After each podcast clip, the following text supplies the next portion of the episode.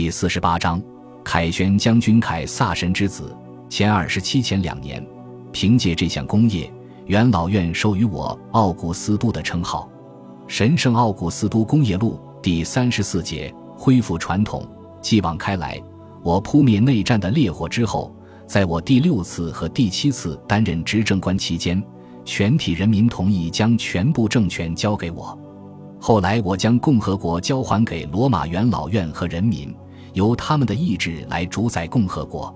神圣奥古斯都工业录，共和国古老而传统的形式得到了恢复。维莱伊乌斯·帕特尔库鲁斯，两世纪初，前二九年八月是普天同庆和一掷千金的时候。凯撒向每一位成年男性公民赠送了一百迪纳厄斯，后来还以他的外甥马凯鲁斯的名义向男孩们馈赠了金钱。这些赠礼被宣布为公民得以分享的战利品，同时，被安置在意大利和海外各殖民地的约十二万退伍军人也每人得到了一千塞斯特尔提乌斯奖金。当年苏拉的老兵在得到农场之后就被遗忘了，后来很多人变卖了自己的农场或者债台高筑，成为军事力量的来源，很容易被卡提林那样的人利用。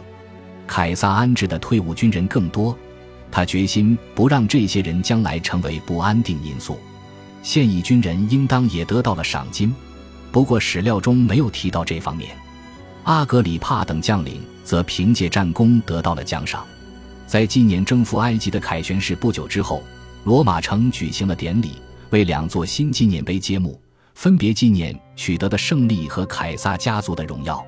前四十二年。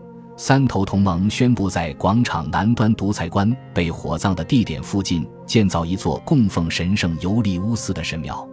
这座神庙终于竣工，并于前二九年八月十八日正式开放。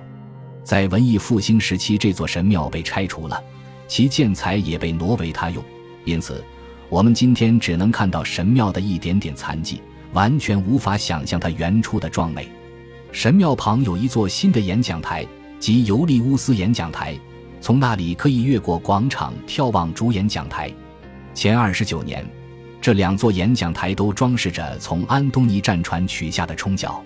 三次凯旋式展示的许多战利品都被存放在神庙内。主演讲台附近屹立着新的元老院议政厅及尤利乌斯议政厅。尤利乌斯凯撒启动了这项工程，将元老院议政厅迁到这个新地点。以便让议政厅将罗马广场与他自己筹建的尤利乌斯广场连接起来。今天我们能看到的议政厅是三世纪末建造的，但利用了原先尤利乌斯议政厅的地基，规模和形状可能也与原先大体相似。尤利乌斯议政厅的前方原先有一座柱廊，高耸的屋顶上有一座带翼的胜利女神像，神像踩着一个球体。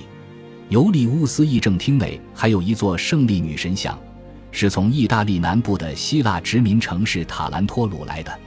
罗马人于前三世纪初占领了塔兰托。这座胜利女神像周围环绕着一些来自埃及的精美战利品，有一座维纳斯雕像，由著名雕塑家阿佩莱斯创作，被尤利乌斯凯撒买下。除了正式的庆典和凯旋式之外，还举办了一些盛大的公共娱乐活动，以吸引城市居民。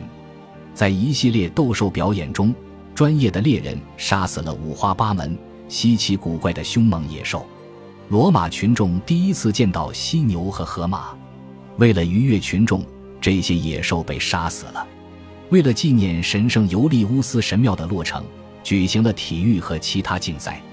贵族男孩们骑马参加竞争激烈而往往很危险的特洛伊竞技，这种竞技的名字和所谓的起源，让人们想起遥远的过去以及尤利乌斯家族的起源。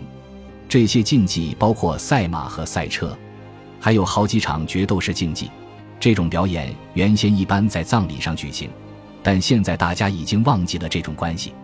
斯塔提里乌斯·陶鲁斯开放了他新近建成的石质圆形剧场，并举行了一系列斗兽和决斗式表演。他是凯撒最信赖的下属之一，用在前三十四年阿非利加战役胜利的收益建造了这座剧场。这些表演很成功。以至于群众投票决定授予他每年提名一名裁判官的权利。大约在同一时期，凯撒也举办了一些决斗士比赛，包括一场大规模战斗，双方都是战俘。据说一边是日耳曼的苏维会人，一边是巴尔干的达契亚人。还有一些战斗是在两个人之间进行的，其中一名参赛者是元老昆图斯维特里乌斯，他为了出风头，自愿参加决斗士比赛，并不是每一场决斗士比赛都要打到出人命为止，有些比赛用的是盾兵器。有些比赛是根据点数来评判输赢，就像现代的击剑比赛。虽然还是有一定程度的危险性，但大多数贵族都热衷于兵器和武艺，有时非常喜欢竞争。决斗士比赛持续很多天，即便凯撒生病了没法到场观看，比赛也继续进行。感谢您的收听，喜欢别忘了订阅加关注，主页有更多精彩内容。